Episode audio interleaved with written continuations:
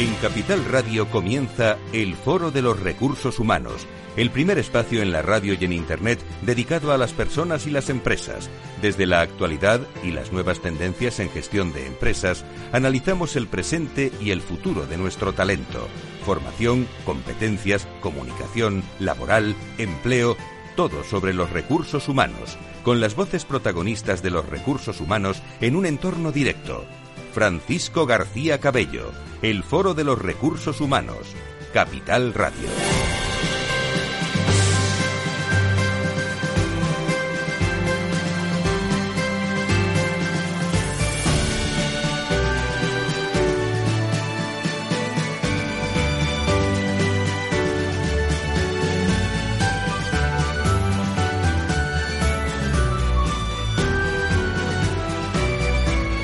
Tal? ¿Cómo están? Bienvenidos a nuestro espacio dedicado a personas y empresas. Hoy con Adirrelab y nuestro Adirrelab 360 repasamos toda la actividad respecto a relaciones laborales en nuestro país, pautas de distanciamiento, deslocalización del trabajo, actualización digital y capacitación, flexibilidad, trabajo por objetivos, anda que no hay temas, ¿eh? desarrollo de cultura y vínculos y el reclutamiento virtual. Serán los principales factores que las empresas desarrollarán en la gestión algunos lo están haciendo ya de sus recursos humanos en el nuevo marco laboral de post-pandemia del que se está hablando tanto en la vuelta a septiembre, aunque se anuncia un regreso de vacaciones, como digo, potente, con un tono alto de confianza, de engagement y presencialidad justificada y cultural, luego lo explicamos respecto a cada organización. Nosotros desde Foro de Recursos Humanos. Gran actividad esta semana, hoy con Adirrelad, mañana estamos con Meta 4 en su evento de presentación de informe de nuevas formas de trabajar, nuevos paradigmas de gestión del talento. Eso mismo hacemos mañana también con, eh, con Iguay y el jueves sesión dedicada con destacadas empresas y personas a la comunicación interna en el campus de la Universidad de Navarra en directo con, con todos vosotros sobre una de las disciplinas que yo cada vez creo más, ¿eh? la comunicación interna. ¿Qué, qué va a pasar? Eh, con esta comunicación interna, cómo se desarrolla, cómo es de creativa en las empresas, lo vamos a hablar el próximo, el próximo jueves en Madrid. Por cierto, acaba de salir esta mañana, han estado en rueda de prensa y lo han comunicado los universitarios españoles, eligen a Mercadona, Inditex y Google como las empresas más atractivas para trabajar. Es el Merco Talento Universitario 2020, estudio independiente elaborado por Merco y Recruiting Erasmus, que ha contado con la opinión de 8.000 417 universitarios de último y penúltimo año de carrera, alumnos de máster y títulos propios. Eh, bueno, parece que se ha dado a conocer esas 100 mejores eh, empresas y hay mucho interés en eh, los españoles, españolas, europeos incluso también en incorporarse en los primeros metros de la actividad laboral a este tipo de organizaciones, con los condicionantes también que unos y otros digo unos y otros, ¿eh? ponen en la, en la selección. Vamos a comenzar, es un lunes 21, comienzo del verano, ¿eh? Parece mentira, ¿eh? 2021, hace fresquito en muchos lugares de España. No se pierdan este espacio contado de otra forma. Si quieres saber todo sobre los recursos humanos y las nuevas tendencias en personas en nuestras organizaciones, conecta con El Foro de los Recursos Humanos con Francisco García Cabello. Y es el único espacio de la radio que dedica eh, pues prácticamente 60 minutos a la situación de nuestras relaciones laborales. En el Foro de los Recursos Humanos, protagonista las relaciones laborales. Adirelab 360, un espacio de la Asociación de Directivos de Relaciones Laborales de España que analiza la actualidad y las tendencias en relaciones laborales en unos momentos claves. Adirelab 360, desde todos los ángulos de las relaciones laborales con personas y empresas en el Foro de los Recursos Humanos. Adirelab 360, una visión completa y diferente de nuestras relaciones laborales. Pues vamos a comenzar, 12 y 9, las 11 y 9 en las Islas Canarias. Gracias a todos eh, por estar y ser cada vez más en el Foro de Recursos Humanos. Se nota que estos temas de personas y empresas interesan también a unos y a otros. Yo, creo que también le interesa mucho al CEO y se está notando eh, en, las, eh, en las organizaciones. Le doy la bienvenida a Carlos de la Torre, abogado of Counsel Laboral en Baker McKenzie y vicepresidente de Adirrelap. Querido Carlos, ¿cómo estás? Muy buenos días, bienvenido. Buenos días, Fran. Encantado de estar con vosotros en este espacio especial para nosotros, para Adilab 360. 360, donde cada vez eh, vamos a más ángulos de las relaciones laborales. Pero, bueno, en primer lugar, eh, eh, cuéntame un poco cómo, cómo, lo estáis pasando en Baker y, sobre todo, esta, esta época en qué retos tenéis. Bien, yo creo que en Baker McKenzie estamos, digamos, con mucha carga de trabajo, ayudando a las compañías en muchísimas prácticas Hemos pasado eh, toda la pandemia, todo el COVID-19 con muchísima actividad, especialmente el departamento laboral. En primer lugar, en la fase de confinamiento y desescalada eh, para gestionar los ERTES y, la complejidad de los mismos y todas las nuevas obligaciones. Ha habido un colapso normativo y un colapso interpretativo. Ha habido que hacer un gran esfuerzo de ayuda a las compañías y ahora estamos en una segunda fase. Las, las empresas están ya recuperando sin embargo, lamentablemente hay algunas que están buscando ya reestructuraciones y, bueno, estamos apoyando también a muchas compañías en expedientes de regulación de empleo y también en, medidas laborales vinculadas con modificación de condiciones eh, y también y, cambios vinculados con la, con la transformación digital y la transformación del modelo de negocio. Desde luego, la COVID-19 ha sido un tsunami tremendo con gran impacto laboral. Eh, eh, ahí están las, eh, las relaciones laborales en primer plano, están el gobierno, los sindicatos, los empresarios. En negociaciones, ¿va a, ser, ¿va a ser este un otoño caliente, Carlos? Pues yo creo que va a ser, el que nos espera. Va a ser, un, otoño con muchos cambios. Van a llegar al BOE, yo creo que de manera paulatina, en reformas laborales y de pensiones va a haber cambios, yo creo, bastante profundos y radicales. El, ministerio, los dos ministerios, eh, el de Trabajo y Economía Social y el de Seguridad Social, tienen mesas abiertas estancas con la, la, COE, CEPIME y los, y los dos sindicatos mayoritarios. En reforma laboral va a haber cambios muy, muy importantes en contratación temporal. La verdad es que los cambios que se avecinan puede ser una vuelta de tuerca tremenda para la contratación temporal con nuevas causas productivas y organizativas y un límite temporal máximo de los contratos temporales a un año y sobre todo también con penalización. Los contratos en fraude de ley podrían ser nulos es lege y podrían, por lo tanto, las empresas afrontar muchos costes de salarios de tramitación en caso de contratos fraudulentos. También va a haber cambios potentes en subcontratación, en negociación colectiva, la recuperación de la prioridad del convenio de sector en algunas materias, etcétera, con lo cual eh, va a ser un otoño, un otoño, caliente y también en pensiones, eh, que se anuncian cambios importantes en jubilación anticipada, parcial y, por ejemplo, la, prohibición de la jubilación forzosa por razón de edad en los convenios colectivos, aunque parece que sin retroactividad hacia atrás. Sí, eh, son como, da la impresión de, dedicarle mucho tiempo a gestionar normas laborales cambiantes, constantemente, ¿no? Sí, la verdad es que vivimos un contexto en el que, y ahora ya entraremos en materia a lo largo del programa, que en, los programas de compliance digamos, son el escudo protector que pueden tener las compañías para prevenir los virus legales, ¿no? Hemos, hemos durante meses, casi un año y medio, eh, tenido que gestionar desde distintos puntos de vista, también el jurídico, pero sobre todo el sanitario y el social y el económico, gestionar un, virus sanitario, pero ojo con los virus legales que pueden llegar en caso de incumplimientos de las compañías. Las empresas cada vez tienen más problemas para eh, funcionar en un contexto de hiperregulación en muchos mercados o jurisdicciones, un contexto de cada vez más control por la inspección laboral en distintos países o por los tribunales y finalmente la reputación, ¿no? Los incumplimientos dañan la reputación que han construido las empresas durante décadas y en cinco minutos, por una contingencia o un incumplimiento legal, pueden perder todo lo ganado durante décadas. Ese tema, ese tema es muy, muy, interesante, ¿eh? lo de, el asunto de la reputación de, de, las organizaciones, como lo vamos a hablar hoy, los datos, ¿no? el, el petróleo del siglo XXI que venimos hablando muchas veces. Por cierto, todos estos temas me imagino que los tenéis en la agenda de, de Adirrelat. ¿Cómo vais en, bueno, la única asociación dedicada en España a las relaciones laborales en nuestro país? Ya sois unos cuantos, ¿eh? eh vais creciendo, ¿eh? Sí, vamos, creciendo. Yo creo que es una asociación que está en año 5, la fundamos con, con gran ilusión. Ahora mismo estamos, además, haciendo eh, nuevas iniciativas para promocionar la función directiva y las relaciones laborales, desde luego, más ahora en una, en una etapa de COVID-19 y en una etapa post-pandemia, son cada vez más estratégicas. El director de Relaciones Laborales y el director de Recursos Humanos en materia de relaciones laborales despachan directamente con los directores generales y los CEOs. Tenemos ahora, por ejemplo, eh, iniciativas y proyectos y webinars muy interesantes. El próximo lunes, por ejemplo, tenemos una mesa de expertos con la COE para eh, explorar y analizar en detalle a las 10 de la mañana. Invitaremos a todos los socios de Adirelab y a todos los amigos de Capital Radio a eh, escuchar las explicaciones que pueda dar COE y cómo impactará eh, en las empresas esa reforma laboral y de pensiones porque hemos invitado a representantes de directores de relaciones laborales de varias empresas del IBEX.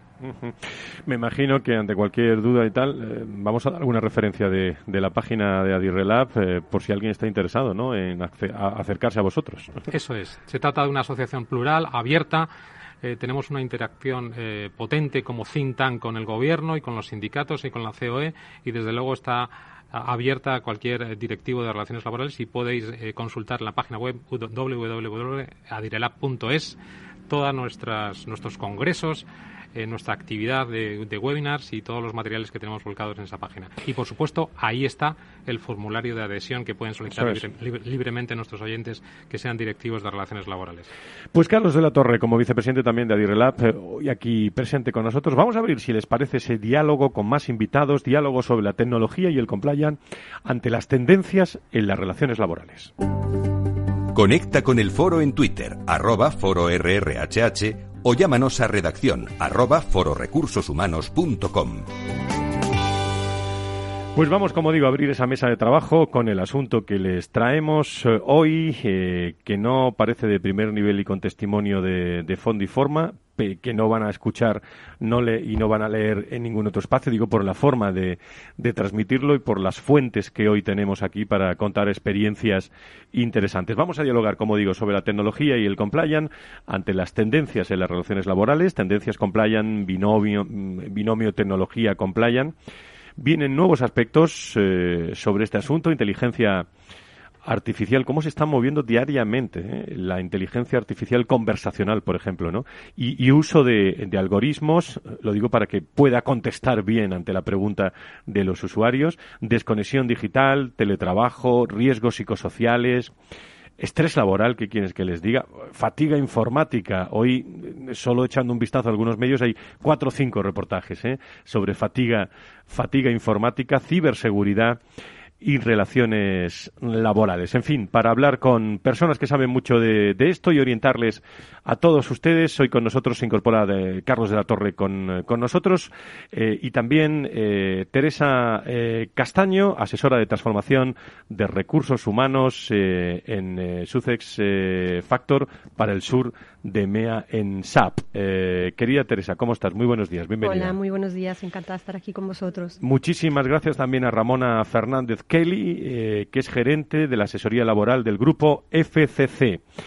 Gran grupo, como conocen todos ustedes. Ramona, bienvenida, muchísimas gracias. Muchas gracias. Bueno, pues vamos a, vamos a empezar el, debate. En, primer lugar, bueno, Teresa, ¿cómo estáis en, en SAP? Eh, y sobre todo, vosotros habéis sido una de las mejores empresas para trabajar, ¿no? Eh, las últimas semanas. Sí, así es. Recientemente hemos sido nombrado por Forbes como la empresa número uno mejor para trabajar en España. Bueno, viene a complementar un poco otros estudios, como has comentado tú en la, en la cabecera eh, esta mañana. Eh, y esto... ¿Cómo hemos llegado allí? Bueno, hemos llegado allí justamente por, porque nosotros somos una empresa que nos gusta, bueno, llamamos SAP, ROM SAP. Y entonces nos gusta probar nosotros mismos todos nuestros sistemas internos y, hemos llevado a cabo una estrategia completamente nueva y revolucionadora. Estamos hablando de la gestión de la experiencia humana, donde nuestra suite de recursos humanos en la nube da respuesta a todas las necesidades de, un empleado y del departamento de personas y donde pasamos de una estrategia de, basarnos y focalizarnos en los procesos a focalizarnos en las personas y ponerlas en el centro. ¿vale? ¿Cómo hacemos eso? Y muy rápidamente eh, la experiencia del empleado, la experiencia empleado y laboral. Es decir, vamos más allá de un interfaz de usuario amigable, bonito y fácil de usar, sino que es pedimos constantemente el feedback y la opinión de los empleados durante esos momentos que importan y con un feedback, con un loop de feedback continuo, es decir, lo, retroalimentamos continuamente. Esto nos, nos, nos, ayuda combinando o nos ayuda a hacer que combinemos los datos operativos con los datos de la experiencia. Un ejemplo muy, muy concreto y muy rápido. Es decir, si yo tengo muchos rechazos en mis incorporaciones, si yo tengo mucha gente que se me va sobre la empresa y yo solamente tengo ese dato, poco podré hacer con él. En cambio, si yo realmente tengo la opinión de por qué, por qué no están aceptando las ofertas o por qué se están yendo, esos son los datos de la experiencia, nos ayuda realmente a redefinir esa estrategia que realmente va a dar respuesta a, esa necesidad o a esa problemática en concreta. Bueno, mm. no, te, iba a decir que, como SAP eh, estamos delante hoy de uno de los principales productores eh, mundiales de, software para gestión de procesos de negocio y desarrolláis, como, como bien has planteado, soluciones que facilitan el procesamiento eficaz de, de datos y el, y el flujo de información entre las organizaciones. Ocupáis la posición número uno ¿eh? en el ámbito de software nube con más de 200 millones de, de usuarios. Eh, y, lo que sí, eh, desde tu área y como soluciones en, en la nube, lo que veo es que teniendo a, a la experiencia humana como, como, como clave y fundamental, bueno, qué importante es que los empleados se vayan incorporando ¿no? a toda esta cultura eh, tecnológica que ya la tienen, ¿no? Pero es uno de vuestros propósitos, ¿no? Eso es, es, es, es que con la, con la ayuda de la tecnología y como soporte de la tecnología realmente nos ayude a facilitar ese viaje del empleado y a darle una respuesta eficaz en todos los momentos que importa.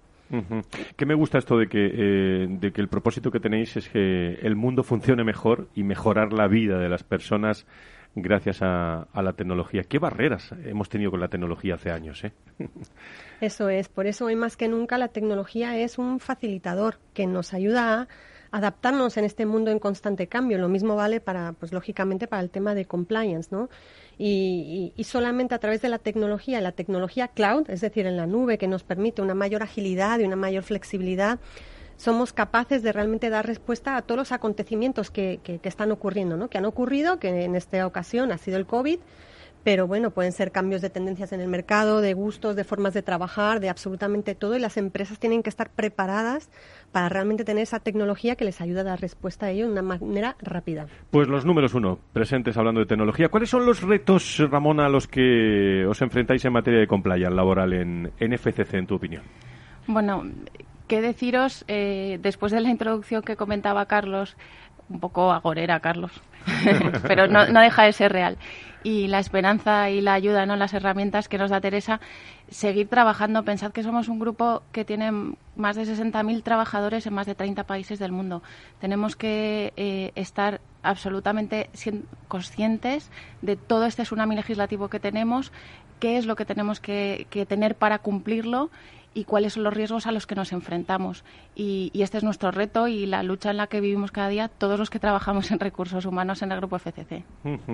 Eh, comenzamos a charlar ¿eh? sobre este asunto los, eh, los tres invitados de, de, hoy, desde Baker, desde Adirrelab, desde SAP, desde FCC, grandes organizaciones. El binomio tecnología, yo lo afirmo, pero me lo tenéis que argumentar vosotros ahora. El binomio tecnología y compliance es binomio de éxito. ¿Cómo podíamos argumentar esto, Carlos? Pues la verdad es que yo creo que es binomio de éxito porque las empresas lo que necesitan es seguridad jurídica y certezas, ¿no?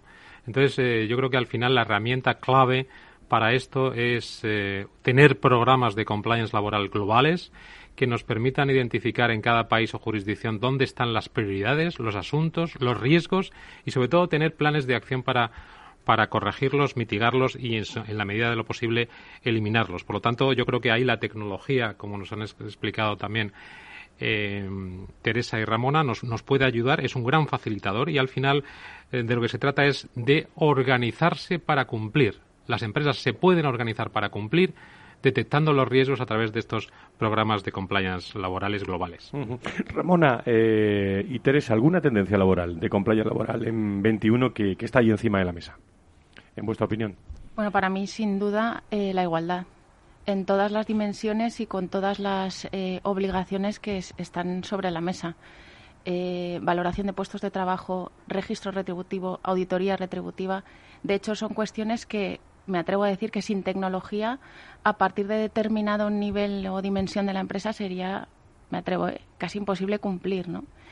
Y, en este sentido, además, yo, yo las veo como, como necesidades, como, como obligaciones que tenemos que cumplir, pero también como grandísimas oportunidades eh, para, para hacer avanzar eh, la sociedad y, bueno, qué deciros, ¿no? De, la igualdad.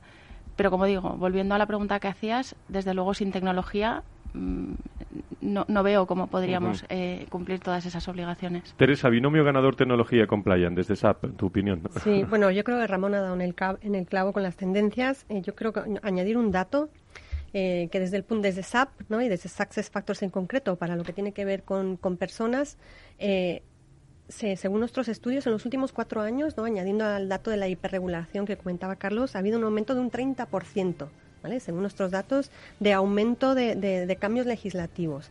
Entonces, en ese sentido, imaginaros que efectivamente desde el Departamento de Relaciones Laborales, pues tuvieran que estar adaptando cada vez su sistema, tuvieran que cada vez estar contratando a alguien externo para que la tecnología de respuesta a esas complejidades pues con una tecnología cloud, que en el caso de como Success, ¿no?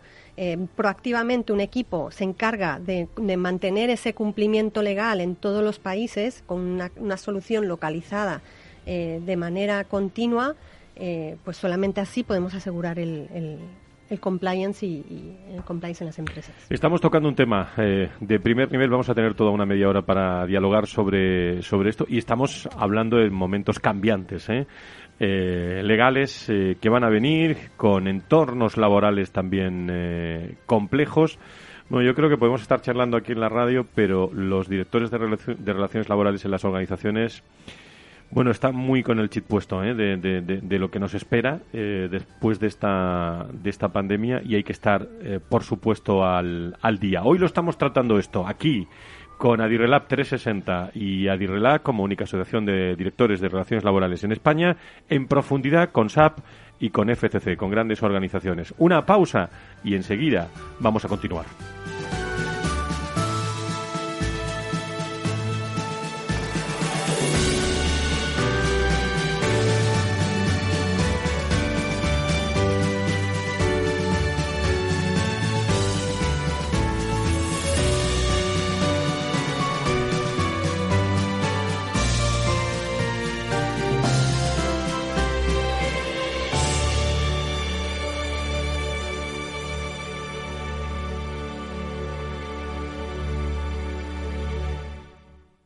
Si tu lado emocional dice, invierte en salud, sabes que es un sector en crecimiento, y tu lado racional dice, no tienes tiempo de crear una cartera desde cero. Y si te la gestionan otros, eh, te cobrarán mucho en comisiones. En Renta 4 Banco te lo ponemos fácil. Con el nuevo servicio de gestión óptima, contrata nuestras carteras temáticas 100% online, con una comisión de gestión de solo 0,25%. Entra en r4.com o en cualquiera de nuestras oficinas y descubre todas nuestras carteras. Tu lado emocional y racional por fin se unen. Renta 4 Banco. Tu banco especialista en inversión. ¿Quieres anunciar tu negocio en la radio? Entra en el clubdelaradio.com. La compra es online, pero no os vamos a negar que nos encanta que nos llaméis. El teléfono, olvídate, no te vas a acordar. Entra en el clubdelaradio.com. Tu audio y tu campaña de una forma sencilla y rápida. Contrata anuncios en radio al mejor precio. elclubdelaradio.com. Capital Radio Madrid 105.7 Horno San Onofre. Somos pasteleros y eso nos gusta. Utilizamos materias primas que nos hacen disfrutar y elaboramos todos nuestros productos de forma artesanal, sin sucedáneos, ni margarinas, ni grasas trans. Sabemos que las cosas buenas son importantes. Con el hashtag buscamos gente dulce. Horno San Onofre, calle San Onofre 3, teléfono 91 532 9060 y calle Hernani 7, teléfono 91 554 3396. También nos encontrarás en el mercado de San Miguel www.pasteleriasanonofre.com. Información, análisis, previsiones, recomendaciones, todo lo que necesitas saber para tomar tus decisiones de inversión en Mercado Abierto, de 4 a 7 de la tarde con Rocío Arbiza, Capital Radio. ¿Harto de tertulias políticas y de quienes lo saben todo? Sube un peldaño intelectual en tu vida y sintoniza la gran tertulia de la economía un debate pragmático y sin afinidades que revela las grandes transformaciones de nuestros días, con figuras de gran talla económica como Pedro Esbarz, Ramón Tamames, Francisco Navarro, César Arranz, Hermenegildo Altozano, Isabel Aguilera, Manuel Moreu, Juan José Rubio y Fernando Zunzunegui, entre otros. La gran tertulia de la economía, cada mañana a las 8 y 20 en Capital, La Bolsa y la Vida, con Luis Vicente Muñoz.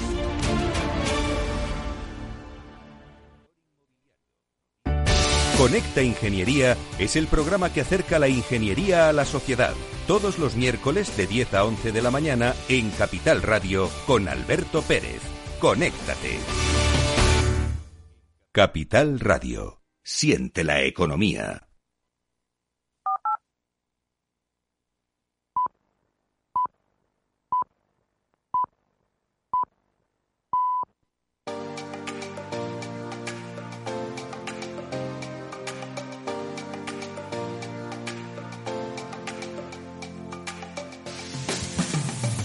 Si quieres saber todo sobre los recursos humanos y las nuevas tendencias en personas en nuestras organizaciones, conecta con El Foro de los Recursos Humanos con Francisco García Cabello. Estamos en directo aquí en la radio hablando de personas y empresas eh, los lunes eh, de 12 a 1.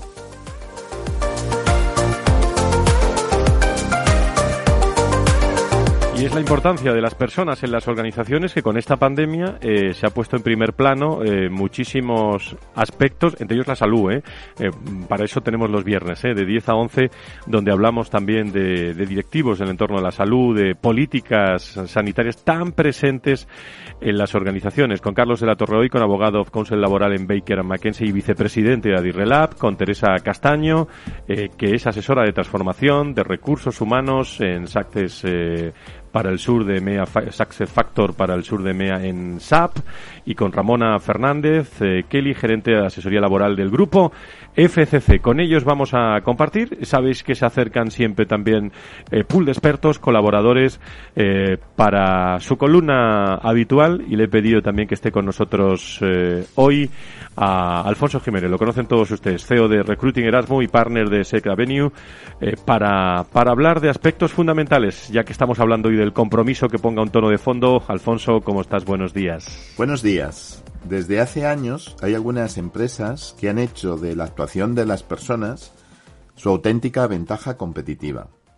Consideran que en función de cómo hagan su trabajo, les hará llegar al éxito, a ser distintos, excelentes, a ser los mejores de su mercado, los más competitivos.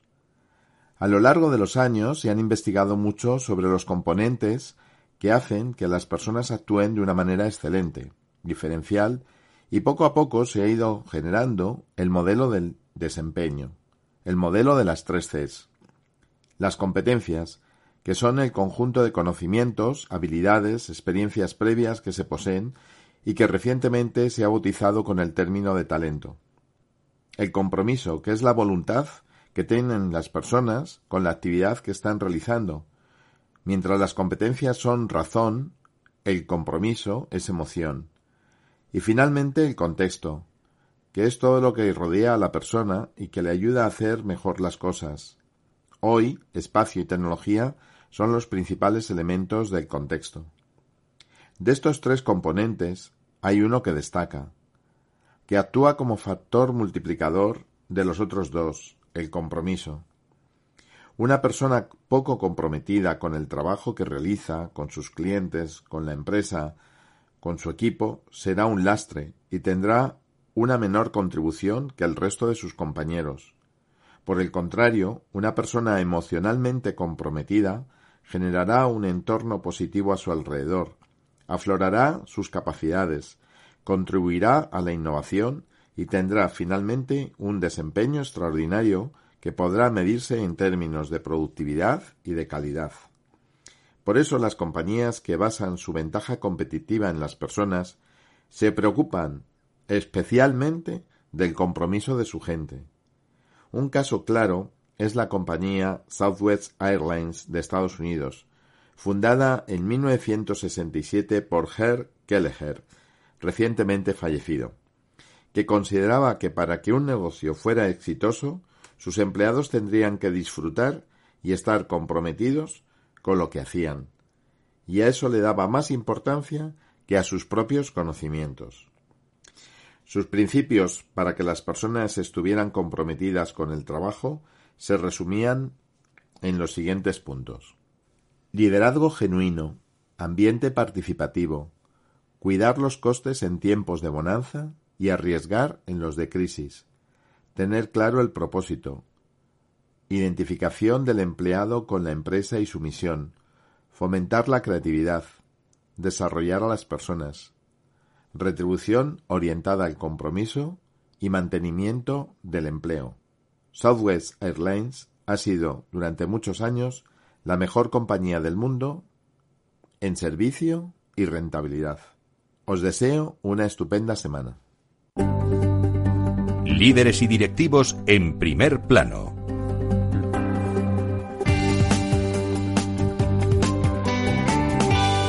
Pues seguimos nosotros, gracias Alfonso. Eh, eh, Teresa, lo escuchabas con atento Alfonso, eh, hace años, lo conocemos todos. Bueno, el binomio tecnología compliant, en, en binomio de, éxito, empresas que, bueno, que no cumplen las normas, aunque sea por desconocimiento, tienen riesgos y contingencias no económicas muy muy elevadas. Lo mencionaba lo mencionaba Carlos pero vamos a ir poniendo si os parece encima de la mesa las claves fundamentales para ayudar también a, directivos de, relaciones laborales. Por ejemplo, en el mantenimiento del pleno cumplimiento, ¿no, Teresa? De la legislación laboral, que eso, no, conocerla no exime de cumplimiento. Así es, así es. Eso, y, el no cumplirla, pues bueno, puede traer unos costes legales y como comentaba también antes Carlos, eh, eh, pues también un, dañar la imagen corporativa de una manera muy profunda. ¿no? Entonces, por eso, desde SAP y Success Factors, eh, para nosotros es algo crítico y queremos ayudar a todos nuestros clientes a que esto no sea una preocupación para ellos.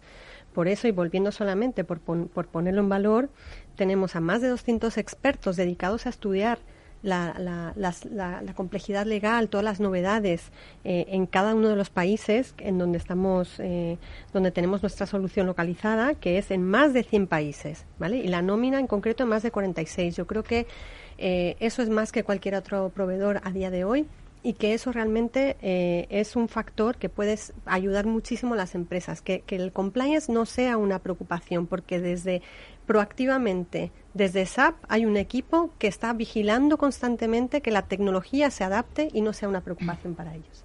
Sí, como decías, estoy completamente de acuerdo con lo que dices, Teresa. Fran, hay que cumplir la norma, hay que conocerla, pero estaréis conmigo en que no siempre es fácil saber lo que nos dice la norma que hay que hacer, ¿no? Sobre cuando es tan cambiante, ¿no? Exacto, es, es tan cambiante y no es todo lo clara que sería deseable, ¿no? Ahí la necesidad de seguridad que tenemos las empresas eh, es, enorme. Y cuando no hay seguridad, pues tenemos que, tenemos que crear, ¿no? Y tenemos que interpretar y muchas veces, y nosotros en FCC, pues eh, en el equipo, tirarnos a la piscina, ¿no? Eh, de la mano de la tecnología, de la mano de nuestro mejor saber, de la mano de, los del estudio que hacemos. En fin, yo creo que son tiempos muy, muy retantes, ¿no? Para, para las personas de recursos humanos para precisamente atender al compliance con, con, completo. Sí, yo coincido con, con, ambas, con Teresa y Ramona. La verdad es que el gran reto yo creo que tiene el legislador es de construir una arquitectura jurídica de normas claras fácilmente interpretables por los distintos operadores y que no, no generen eh, dudas jurídicas. Y el problema que tenemos es que, sobre todo, la normativa laboral COVID-19 ha sido una normativa laboral muy, muy prolija, eh, se echa de menos, por ejemplo, un texto de refundición de los numerosos decretos leyes y, hace que la interpretación y la manera de aplicar la misma por parte de las empresas genere grandes incertidumbres. Y eso es un problema en las relaciones sindicales, porque los sindicatos es cierto que hacen mucha litigación estratégica y sobre todo también en el, en el día a día y en la gestión diaria y en la judicialización de los conflictos. Hay demasiados pleitos laborales y, tendremos que, yo creo que el, reto es construir normas mucho más eh, claras, eh, mucho más transparentes y de más fácil aplicación. ¿Y qué pasa si no, si no se cuenta con una solución sin las capacidades globales de cumplimiento normativo? Eh, yo sé que tú me vas a hablar de SAT, pero también, eh, también eh, hay quiero decir que hay muchos directores de recursos humanos en, diversidad de, oportunidades. Pero ¿qué pasa, Teresa, si, si esto bueno, no, en general eso ya lo he apuntado antes. Aquí es bueno, yo creo que Ramona también cuente su experiencia, pero digamos que imaginaros un sistema que, que tenéis que cada vez que hay una ley ¿no? Tener que, tras ese estudio pormenorizado, con esa asesoría legal, etcétera, etcétera, o bien tener un equipo numeroso, además, que esté dedicado a, a ver cómo adapta, cómo, cómo, cómo añade a la tecnología actual esa complejidad última, ¿vale? Eh, o bien tener una inversión elevada y, nosotros tenemos nuestras estimaciones también que cambio, cada cambio legal puede implicar hasta 30.000 euros de, de, cada vez que tienes que hacer un, un cambio sobre la tecnología eh, que, un equipo o contratar ese equipo externo que lo haga. Entonces, esto pues es más mayor riesgo, mayor coste, mayor todo. Entonces, de nuevo, si tenemos esto que nos lo da de antemano y solamente nos preocupamos por asegurarnos que realmente se esté interpretando bien la ley y que eso esté entregado a nuestros sistemas y podamos ya despreocuparnos de ello porque estamos al día, pues eso es una ventaja clara, ¿no? Sí, no sé qué pensáis además también sobre eh, todos los controles en materia de compliance, ¿no? Este, este es la única manera al final de, dar, poder dar seguimiento a qué obligación tengo que cumplir, la he cumplido mm, o no la he cumplido, cuáles son las oportunidades de mejora.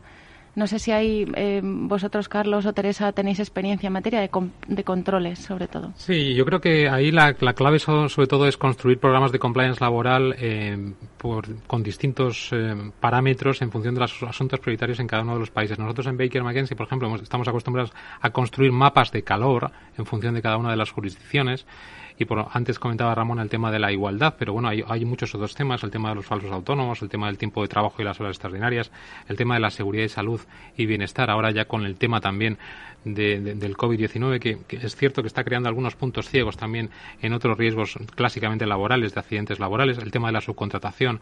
En fin, yo creo que la, la, clave es construir un, un, programa que identifique bien dos, dos grandes pilares. ¿Dónde están los riesgos por país? Riesgos laborales de incumplimiento y luego a partir de, de, esa identificación cuál es el plan de acción y cuáles son las medidas laborales eh, mitigadoras. ¿no? Por ejemplo, nosotros hemos trabajado con alguna multinacional del IBEX en, más de 10 países, en, diferentes mercados y jurisdicciones, ayudándoles a interpretar la normativa ERTES para evitar la aplicación de, medidas de control por la, por la Administración, de ERTES fraudulentos, etcétera, y aprovecharse dentro de la norma de las ventajas de los ERTES en cada jurisdicción. O a, lo mejor, o por ejemplo, ahora estamos eh, desarrollando con un, con un cliente una auditoría laboral en, en China y, eso, mm, en, en, alguna medida, se debe interpretar por las empresas que no son costes, sino son es una inversión que permite estar más tranquilos en una situación de, de, cumplimiento normativo. No cumplir no debe ser una opción para la compañía. Sobre todo, por ejemplo, el tema de, de, prevención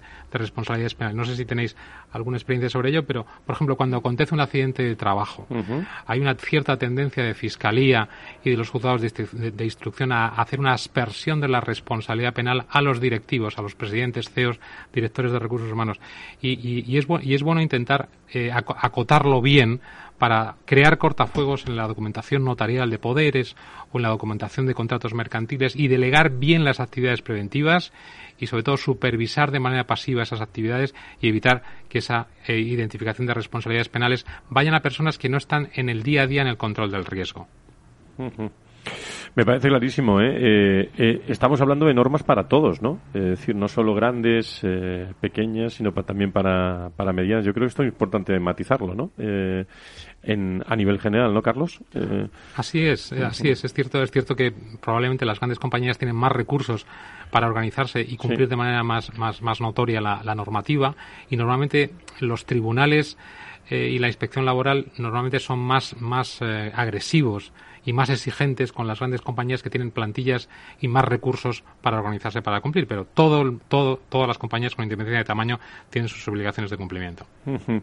Eh, seremos, eh, bueno, afirmar esto es eh, en este entorno pues realmente muy añejo, pero hablando de tecnología y compliance laboral y, teniendo en cuenta las relaciones laborales, seremos cada vez más digitales, eh, más que nunca en la agenda de las empresas y van a estar pues estas prioridades de futuro en primer plano. ¿Qué, qué opináis? Todo en un marco laboral, claro, porque digitales ya, ya somos, ¿eh? pero no sé yo si tanto en relaciones laborales. ¿eh? ¿Qué opináis?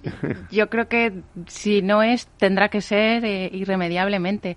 Y a lo largo de estos meses que hemos pasado este año ya, bueno, hemos negociado ERTES. Eh, algo yo jamás lo habría pensado, ¿no? Que íbamos a, a negociar ERTES vía Teams. No sé lo digital que consideráis eso, pero para mí lo es mucho, ¿no? No, no, a mí me parece una, vamos, un, un, un hallazgo y aquí estamos. enorme. Sí, sí, sobre todo en situación de, de, de, tener que aportar soluciones, ¿no? Exacto, para sobrevivir y salir de una situación tan compleja y ahora eh, saliendo de, de este problema hay que ver esta tecnología pues como una oportunidad y como algo que, que, que, es inevitable, ¿no? Con lo que tenemos que trabajar. Yo creo que también es muy importante, hablando de compliance laboral global, tener ese cuadro de mando con indicadores jurídicos para saber, ¿no? Dónde primero identificar dónde están los asuntos claves eh, y, posteriormente también eh, conocer riesgos, calificación.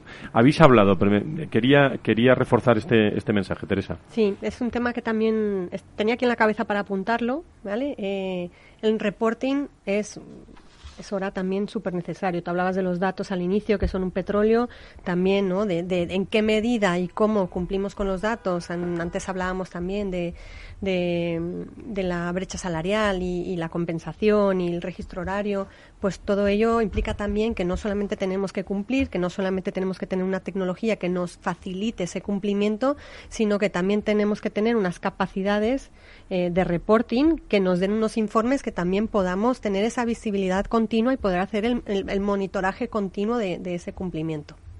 Así es, y por, por, por juntar eh, las dos preguntas últimas, Fran, yo creo que uh -huh. vivimos tiempos de ultra flexibilidad laboral.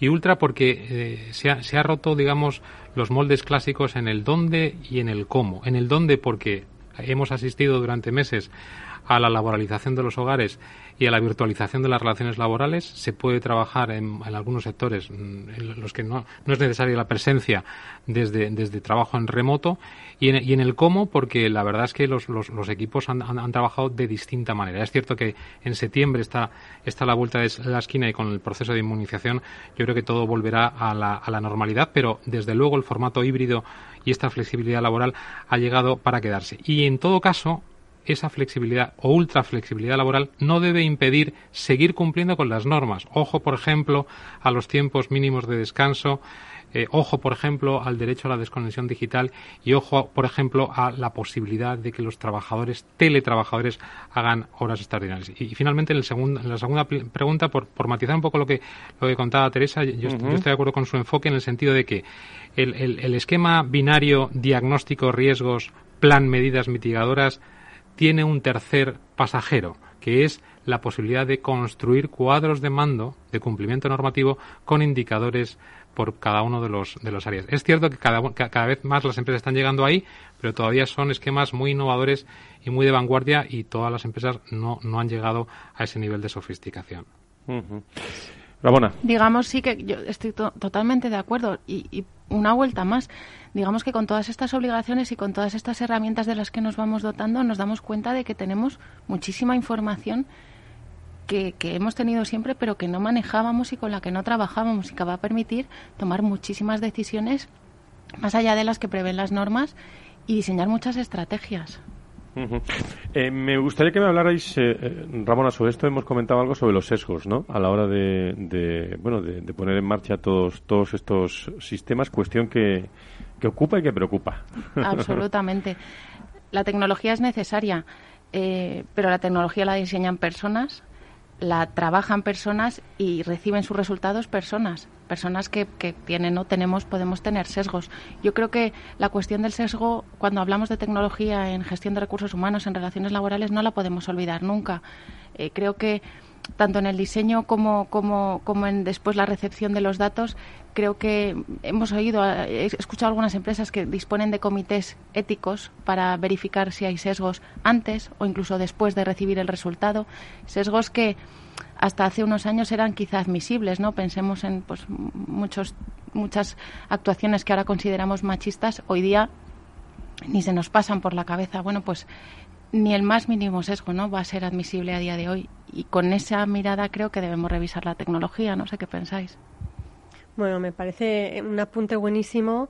Eh, en Success, de hecho, en nuestra plataforma ya tenemos determinadas capacidades que, que incluso te proponen, pues desde cuando tú publicas una vacante, cuando haces una evaluación de desempeño, y te tienes la opción de revisar el texto, incluso te dice cuándo puedes estar haciendo un sesgo, cuándo puedes estar mm, utilizando un determinado lenguaje.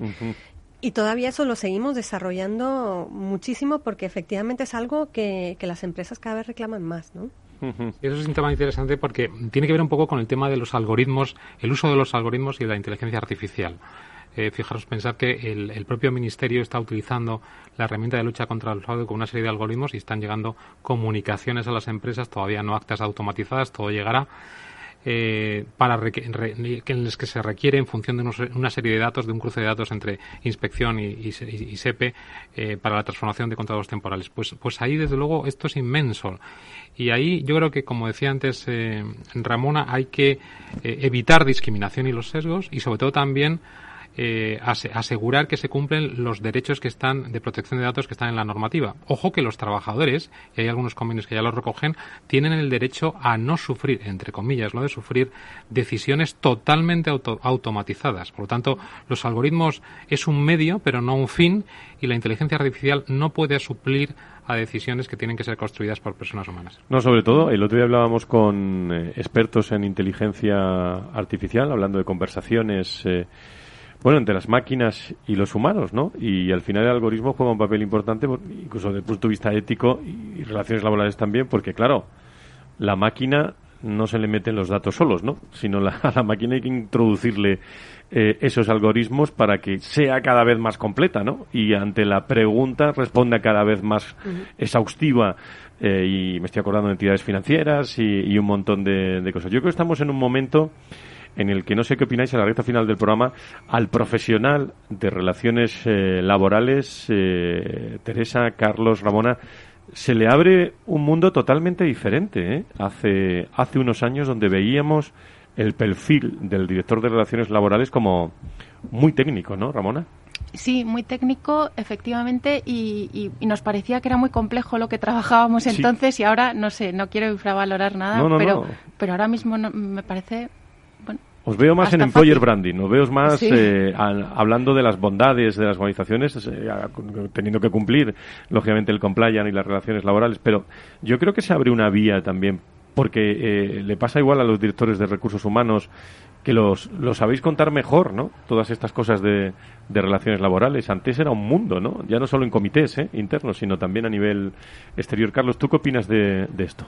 Ah, yo, yo, creo que desde luego la pandemia ha revalorizado la función de relaciones laborales. Yo creo que cada vez los, directores de relaciones laborales son más estratégicos en las compañías, eh, sobre todo porque eh, sus decisiones impactan en la cuenta de explotación sus decisiones en mesas de negociación con los sindicatos pueden generar enormes contingencias de millones de euros si se pierden pleitos, por ejemplo, en expedientes de regulación de empleo, y por lo tanto yo creo que eh, desde, luego la, dirección de relaciones laborales es ahora mismo está es estratégica.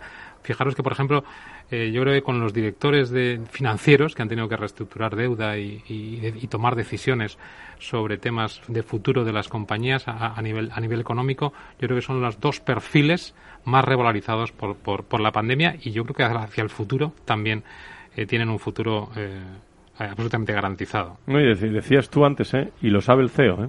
y, lo, y esto lo sabe el CEO porque ocurre eh, como en la dirección de prevención, ¿no? De, de prevención de riesgos, ¿no? Bueno, pues muy importante, pero cuando surgió la pandemia, pues ahí estaban los primeros, ¿eh? El parte diario, como yo digo, en el, en el comité pues ahora eh, las relaciones laborales en coordinación con la Dirección de, Recursos Humanos pues son, son claves y todo este entorno de, formación me imagino que Adirrelab también estará muy sensible, ¿no?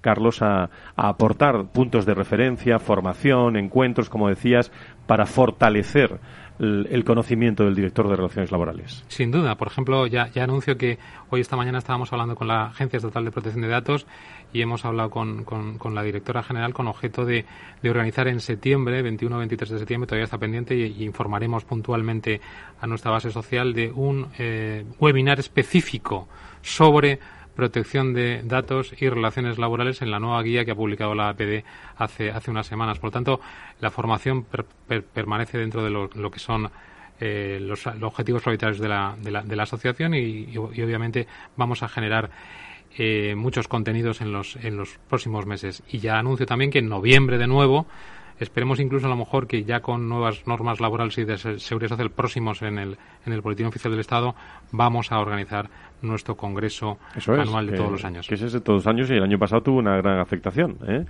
Eh, cada vez eh, cada vez más. Bueno, Carlos, conclusiones. Teresa, como esta mañana en algún medio que he escuchado, bueno, os pido titulares, ¿no? Titulares para este binomio tecnología compliant, binomio de, de éxito desde SAP, eh, Success Factor, eh, Teresa, desde tu posicionamiento como líderes, eh, ¿cuál es tu, tu mensaje final? Bueno, me gustaría resaltar tres ideas. Toda transformación, como tú bien has dicho, es una transformación de personas. Las personas somos las que accionamos los procesos, las que accionamos las tecnologías. ¿vale? Entonces, por eso es tan importante y más importante que nunca ir y pasar de una gestión del capital humano a la gestión de la experiencia humana y de cómo la tecnología es realmente un facilitador para que el cumplimiento legal sea una base sólida en nuestra empresa y permita las relaciones laborales y recursos humanos hacer foco en todo lo estratégico y en elevar el rol de relaciones laborales y de recursos humanos. Pues Teresa, muchísimas gracias por estar con nosotros. Un abrazo muy fuerte a todos los hombres y mujeres de SAP. Gracias. Ramona, desde FCC, tu, opinión como experta. Mm, en lo que se refiere al compliance laboral yo, y, con ayuda de la tecnología, yo lo que creo es que eh, más allá de, dar cumplimiento a las normas, que hay que hacerlo, creo que tenemos que verlas como una oportunidad, una oportunidad para eh, poder influir como hacen las empresas en la sociedad y, mejorarla. De hecho, el grupo FCC está íntimamente ligado a las ciudades, a los ciudadanos, a las personas. Ver el cumplimiento como una oportunidad y seguir trabajando. Carlos. Pues eh, tres titulares. Yo creo que la compliance laboral global no es una opción, es una necesidad. Por lo tanto, las empresas no pueden mirar a otro lado. Dos, es crítico organizarse para cumplir en todos los mercados para crecer. Por lo tanto, las empresas necesitan seguridad jurídica para ser prósperas y finalmente es esencial, yo pondría el, dedo en la llaga en el sentido de decir, el programa de compliance laboral global es la, la herramienta clave, el GPS laboral en cada país para asegurar el cumplimiento normativo y evitar grandes riesgos y contingencias económicas. Pues queridos amigos, desde SAP, desde Adirrelab, desde FCC, ¿sabéis que hemos hecho este programa en verano ya? Estamos en verano ya, ¿lo sabíais? Qué ilusión. Bueno, pues, eh, pues siempre acabamos con toros musicales, también hablando de, todos estos aspectos. Se parecen más serios, pero que, yo creo que hay que darle un tono también de, de costumbre y de, y de formación habitual eh, en el día a día en las organizaciones. Es 21 de, de junio, es verano.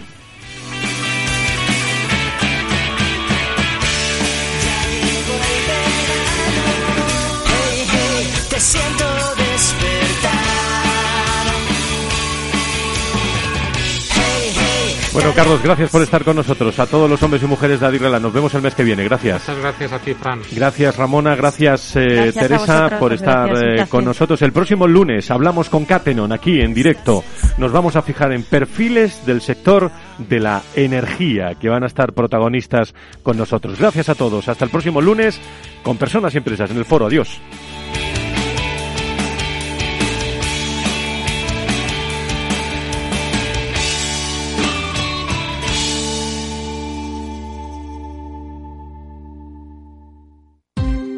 Ya no estamos en la era de la información, estamos en la era de la gestión de los datos y de la inteligencia artificial. El tratamiento inteligente de estos datos proporciona un valor enorme a las empresas en sus procesos de negocio. En Piper Lab ayudamos a nuestros clientes a tomar decisiones de negocio basadas en datos. Escúchanos todos los lunes en el espacio de Big Data de Capital, la Bolsa y la Vida. Tu radio en Madrid 105.7, Capital Radio. Memorízalo en tu coche. Disfruta de la mejor cocina gallega en Montes de Galicia. Todo un clásico moderno en el barrio de Salamanca. Disfruta de la variada dieta atlántica, de las mejores carnes y pescados tratados con respeto y transparencia y regados con una de las mejores bodegas de la zona. En grupo, en familia o en pareja, Montes de Galicia te ofrece el espacio perfecto en cada ocasión. Si eres emprendedor, empresario o autónomo, en negocios de carne y hueso encontrarás todas las claves para hacer crecer tu negocio. Cada miércoles de 1 a 2 de la tarde en Capital Radio, con Mariló Sánchez Fuentes.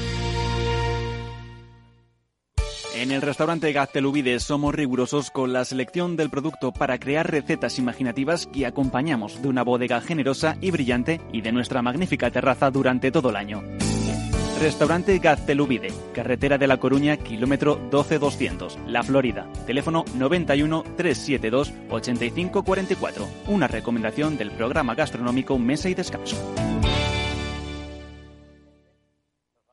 Esto te estás perdiendo si no escuchas a Luis Vicente Muñoz en Capital, La Bolsa y la Vida. Alberto Iturralde, analista independiente. El- las posiciones cortas lo que son es el buitre que devora el cadáver. El cadáver es anterior, ha muerto antes, y lo explico. Si un valor tiene eh, todavía un núcleo duro dentro, que obviamente sabe que esa empresa es viable, apoya el valor hasta el punto de que las posiciones cortas le dan dinero. Él siempre tiene la posibilidad de, tanto con crédito como con acciones, manipular el valor. Una posición corta si algo hace es subir un valor. No te confundas. Capital, La Bolsa y la Vida con Luis Vicente Muñoz, el original.